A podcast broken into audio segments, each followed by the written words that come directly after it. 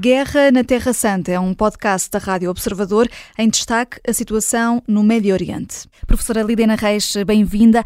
António Guterres disse ontem que os ataques do Hamas não aconteceram no vácuo, eh, do nada, e que os palestinianos estão há 56 anos sob ocupação. São duas frases que estão a causar polémica. Na última hora, Guterres veio de viva voz negar ter justificado o terror do Hamas. Não sei se teve oportunidade para ouvir estas declarações, mas diz que é falso, é o oposto daquilo que eh, quis eh, dizer. Um, e, e, diz também que as interpretações têm sido feitas têm sido abusivas. Uh, Cedeu-se ou não António Guterres? E há ou não razões para se demitir? Tem, Israel tem pedido isso. Devo dizer, muito boa tarde a todos eh, e a todos os nossos ouvintes. Devo dizer que eu não tive a oportunidade de ver as novas uh, declarações do secretário-geral das Nações Unidas mas ainda ontem uh, aquilo que percebi é que a polarização que está instalada em torno da, da, própria análise do conflito tem levado a leituras muito crispadas de tudo aquilo que é, que é dito naturalmente. Ora, há aqui uma questão que, que me cumpre sublinhar, é que, na verdade, António Guterres foi secretário, antes de ser secretário-geral das Nações Unidas, foi alto comissário das Nações Unidas para os Refugiados. E isso pode ser pesado uh, uh, relativamente uh, àquilo que disse. Não justifica, e, e, vou explicar porquê. É que, na verdade, o contexto histórico pode ser muitas vezes utilizado como explicação, mas não como justificação. E, e porventura, as leituras mais, mais contundentes que fizeram relativamente às suas palavras foi que ele estaria a legitimar grupos terroristas, nomeadamente o Hamas, e que teria, de certa forma, Uh, não uh, enfatizado o suficiente, ou pelo menos não enfatizado de forma contundente, uh, a condenação dos ataques do Hamas, porque tentou enquadrá-los do ponto de vista uh, histórico. Mas, olha, o contexto histórico nunca é justificação para aquilo que possa, uh, para aquilo que possa acontecer, até porque isso pode legitimar, como eu dizia, outros grupos terroristas a agirem contra outros Estados noutras regiões. Uh, agora, aquilo que nós conseguimos observar é que ele comprometeu, sem dúvida, a sua capacidade de mediação deste conflito, porque esvaziou o seu capital junto de, do governo israelita, Uh, aliás, que até veio pedir, como nós sabemos, a sua demissão. Nós só temos uh, um caso de demissão de, de um secretário-geral das Nações Unidas, que por sinal foi logo o primeiro, Trygve um político norueguês que em 1952 também se demite, uh, exatamente porque pelas pressões enormes que sofreu por parte da União Soviética, depois de, da União Soviética acusar uh, o secretário-geral e as Nações Unidas, naturalmente, de um apoio claro à Coreia do Sul uh, uh, em detrimento da Coreia do Norte. Não me parece que neste momento, e então se o secretário-geral uh, António Guterres já se veio até justificar, não me parece quer que este pedido de Israel recolha um, apoio junto de, da comunidade internacional e, e, falo sobretudo dos membros permanentes do Conselho de Segurança. Uh, se nós eh, formos uh, bem a, fundo e analisarmos aquilo que têm sido os discursos, nomeadamente de Joe Biden, nós percebemos que há uma tentativa e há um esforço de intelecção por parte dos principais dirigentes políticos de, de, distinguir o Hamas da autoridade palestiniana.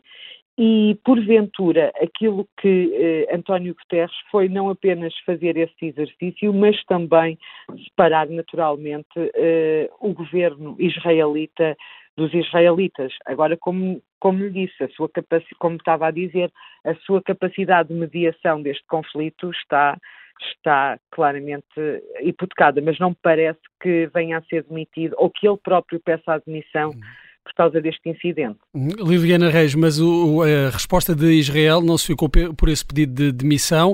Uh, há uma retaliação diplomática com a recusa de vistos a representantes da ONU. Há o risco de mais países tomarem o lado de Israel e criarem-se ainda mais divisões nas Nações Unidas? Esse risco existe, por acaso também, olha, devo-lhe dizer que eu estou desde manhã a dar aulas, também não, não tinha conhecimento, aliás, uh, estou agora a ter esse conhecimento da retaliação israelita.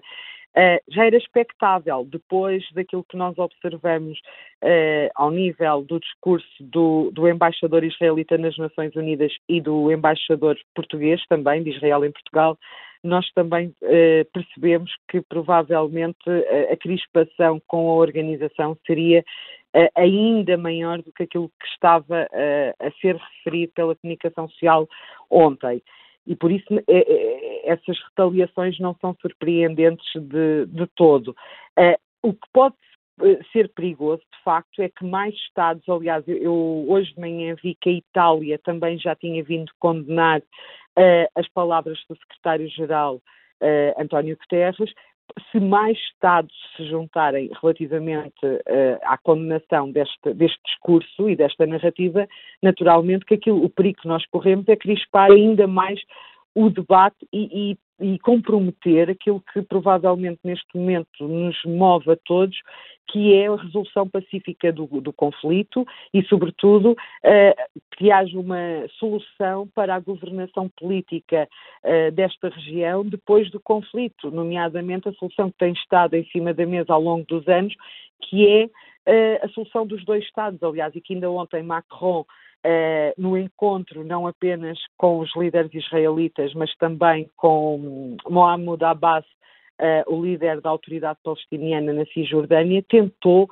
acomodar. É, na verdade, nós temos que perceber que depois deste conflito não pode ficar um vazio de poder nem na faixa de Gaza. E, e para isso não podemos comprometer os esforços de, de, de negociação nem de diplomacia, ainda que e cumpre-me também reiterar isto, que tenha que haver uma condenação clara e objetiva do, do ataque do Hamas e um pedido de libertação imediata dos reféns israelitas. Aliás, parece-me que foi por aí que os israelitas e, e, eh, nomeadamente as entidades diplomáticas de Israel ficaram eh, mais aborrecidas com, com António Guterres. É que eh, o discurso inicial deveria ter começado por aí.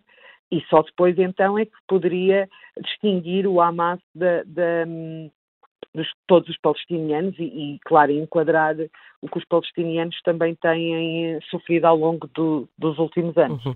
Da parte de Portugal, o Primeiro-Ministro transmitiu solidariedade a Guterres, falou numa conduta exemplar. O Ministro dos Negócios Estrangeiros tinha até já antes dizendo que Portugal compreende e acompanha, estou a citar a posição. Uh, Marcelo acaba também de sair em defesa de Guterres.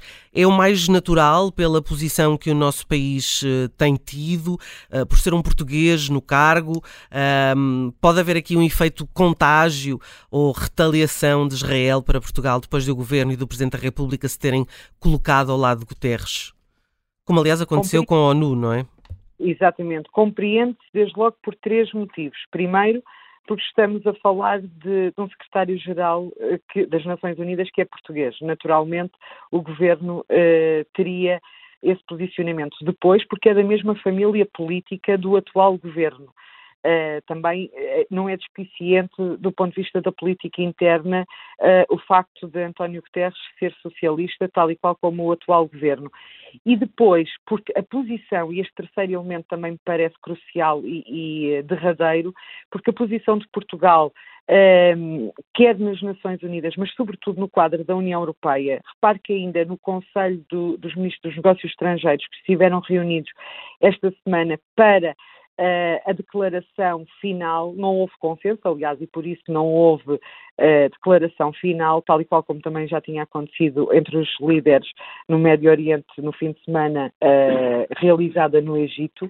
Aquilo que nós observamos, na verdade, é que havia países na União Europeia que queriam que o texto contemplasse um cessar-fogo, como Portugal, e, e, o que aconteceu foi que outros Estados não concordavam com, com esta semântica e queriam efetivamente que apenas tivesse contemplado uma pausa humanitária. Portugal é, foi um dos países que se posicionou pelo lado do cessar-fogo uh, e que esta pausa fosse efetivamente definitiva. Uhum. Ora, Uh, o facto de, do nosso Ministro dos Negócios Estrangeiros dizer que acompanha, ou seja, não apenas compreende, como também acompanha, uh, sublinha estes três aspectos, ou, ou, vai ao encontro destes três aspectos que eu disse, uh, e que tem sido naturalmente a posição de Portugal. A posição de Portugal tem sido, tem sido muito prudente relativamente, por um lado, uh, condenar os ataques do Hamas a Israel, mas também, uh, de certa forma, em linha com a própria política externa portuguesa também, que tem, ao longo deste tempo, Uh, aliás, e se nós recuarmos ao ano passado e, virmos, e, e, observarmos as votações de Portugal na Assembleia Geral das Nações Unidas de condenação, uh, nomeadamente aos colonatos de Israel na Cisjordânia, uhum. compreendemos esta posição. Agora, uh, nós aquilo que neste momento não conseguimos antecipar é de que forma é que este posicionamento português pode levar a uma crispação ainda maior relativamente uh, àquilo que é uh, a observação de Israel do, do, do, posicionamento de Portugal. Naturalmente que provavelmente o embaixador de Israel em Portugal, Dor Safira, pode estar a ter uma leitura de que Portugal está do lado da causa palestiniana e por isso, tal como foi entendido por, por, por um grupo muito vasto também de portugueses, uh, está a legitimar grupos terroristas. Esse é o perigo é o que, risco que o governo enfrenta. Exatamente, uhum. é o risco que enfrenta. A Guerra na Terra Santa é um podcast da Rádio Observador. Vai para o ar de segunda a sexta, depois do noticiário das nove e meia da manhã, e tem nova edição depois da síntese das quatro e meia da tarde. Está sempre disponível em podcast. Eu sou a Vanessa Cruz.